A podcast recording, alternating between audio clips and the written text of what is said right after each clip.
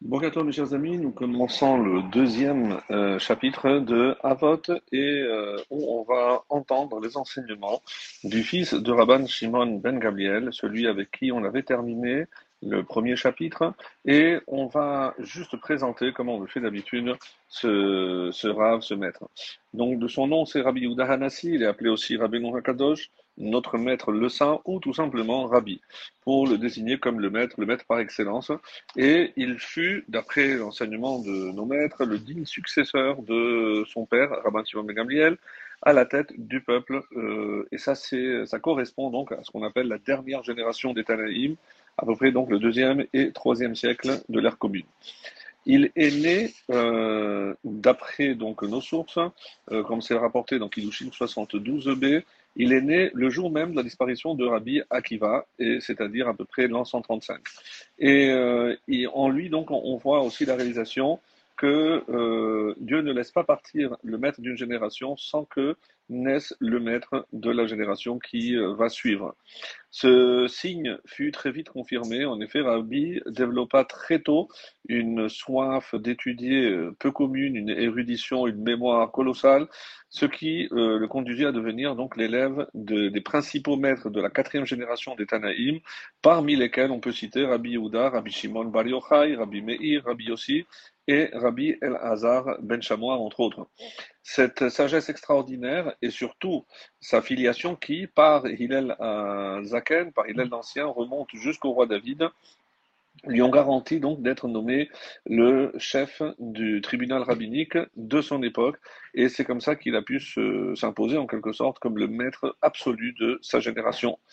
Et en constatant justement euh, cette euh, chute spirituelle du judaïsme à son époque, qu'il euh, a eu cette initiative que l'on connaît bien, évidemment, après avoir reçu, on dit l'aval divin par Roi HaKodesh, et il va donc s'attacher à faire la compilation de tous les enseignements halachiques et essentiels de la Torah orale dans ce corpus que l'on appellera par la suite la Mishnah, qui est composé donc de 63 traités ordonnés dans le cadre de six ordres qu'on appelle les six compartiments. Euh, en effet, depuis mon cher Rabbeinu, jusqu'à l'exil de Babylone, la loi orale a été toujours transmise, comme son nom l'indique, oralement, par euh, une approche, on va dire, analytique de tous les textes, un peu sur le modèle euh, des livres composants ce qu'il est commun d'appeler le Midrash Halacha ou la Mechilta, le Sifra, le Sifri, donc tous ces textes qui s'occupent de la Halacha. Ainsi, les principes et les lois euh, qui sont détaillés euh, par rapport à chaque commandement étaient directement déduits des versets de la Torah. Chaque lettre, des fois, ou chaque mot de la Torah écrite euh, permet une analyse qui mettait en valeur les explications et les commentaires que Moshe Rabbeinu avait reçus directement au, au Mont Sinaï. Mais malheureusement, donc, le, la disparition, le retrait de la Shekhinah, de la présence divine, euh, après la destruction du premier temple, ensuite associé aux, persécutions, aux persécutions pardon, euh, par le, les royaumes babyloniens d'abord, puis le Perse, a entraîné euh, un risque d'oubli.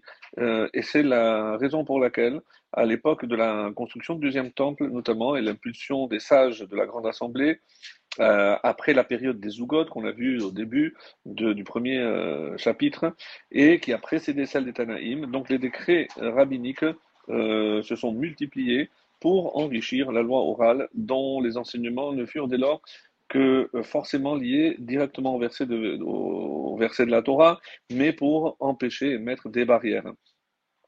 Euh, selon Rav Shrira Gaon, euh, qui a vécu en, entre 1135 et 1204, c'est ce qui a conduit donc les maîtres de génération du deuxième temple à modifier progressivement ce, mode de transmission à l'Afrique euh, de la loi orale en adoptant notamment une approche, euh, on va dire, plus thématique par thème, et les enseignements ont été regroupés par traité, comme ça pour euh, donner un corpus.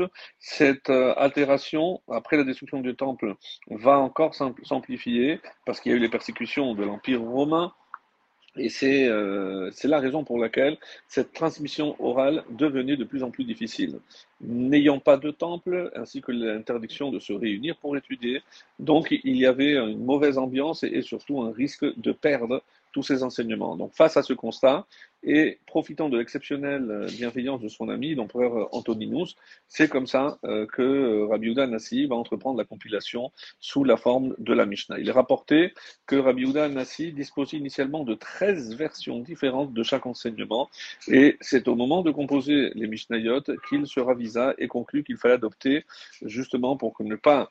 Euh, qu'on comprenne et qu'on ait trop de choix, euh, il va essayer de vulgariser un peu ses, enseignements et en répondant donc aux besoins de, de, de, contrer, on va dire, la dégradation spirituelle de ces générations, il a décidé de le rédiger de la manière la plus concise possible, dans un style euh, facile qui facilite l'apprentissage par cœur. Et c'est cette approche, donc, euh, typique de la manière dont chaque juif doit aborder l'étude de la Torah. C'est ce qui a ouvert la voie au développement plus tard euh, du Talmud, qui fut écrit euh, trois siècles plus tard. Rabbi Uda Nassi était très riche, comme c'est rapporté dans le traité de Avodazara. Sa table ne manquait jamais ni de salade ni de radis, et malgré cela, Rabbi a témoigné qu'il ne profita jamais de cette richesse, de cette opulence.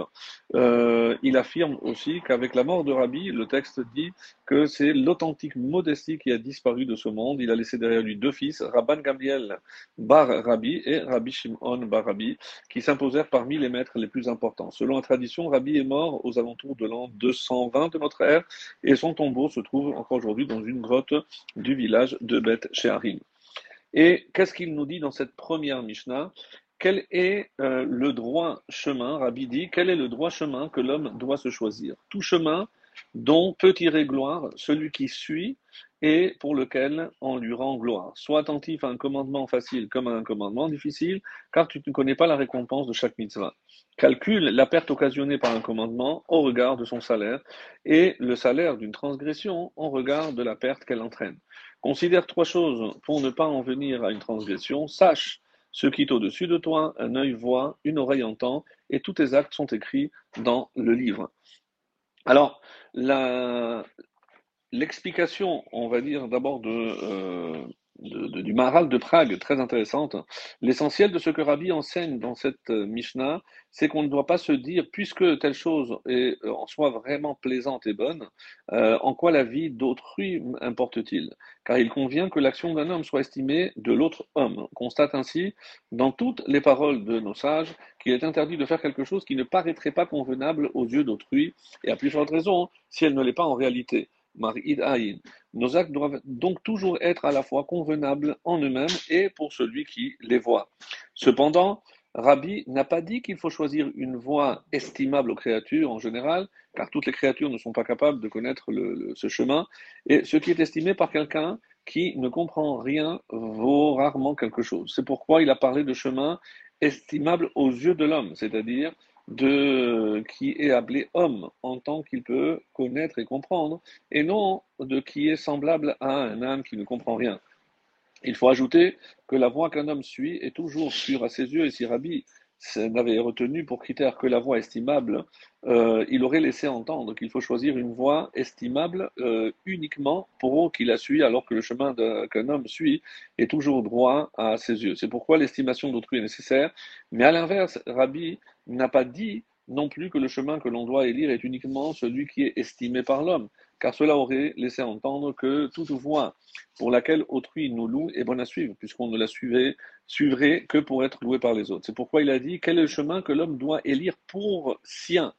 Toute voie estimable pour qui la réalise. Il explique ensuite, non pas la voie estimée seulement par celui qui la suit, mais car le chemin qu'un homme suit, comme on l'a vu, est toujours droit à ses yeux, mais celle qui est estimable aux yeux de l'homme, c'est-à-dire de l'autre homme, et c'est ce chemin que l'on doit prendre soin de suivre. De plus, il ne s'est pas contenté de parler d'un chemin en général, mais il a précisé qu'il s'agit de retenir le droit, euh, le droit chemin.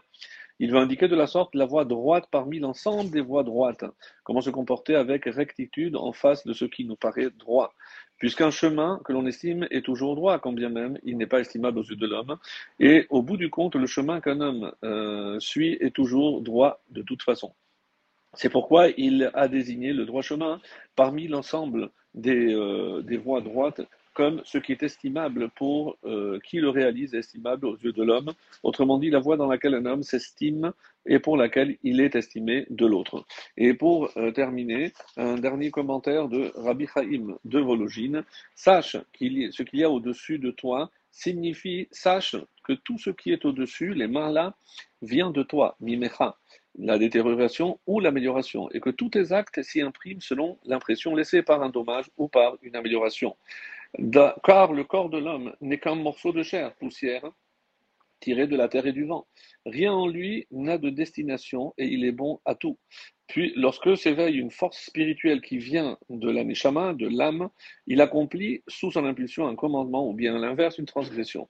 Et après la réalisation d'un commandement ou d'une transgression, cette force se détache, retourne à son origine et il reçoit une félicité suprême même pendant la vie de l'homme. Car les fragments d'âme qui s'attachent à la réalisation d'un commandement sont dans le jardin d'Éden et y jouissent, tandis que les injustes sont dans le Gehen au moment même où l'homme vit. Ensuite, après sa mort, ils deviennent eux-mêmes son salaire, car tous ces fragments orientés vers le bien se rassemblent et forment un faisceau unique dont il va se revêtir, tandis qu'à l'inverse, s'il est mécréant, injuste, il forme un habit d'excrément, d'après ce langage, auquel il faudra se garder de se coller.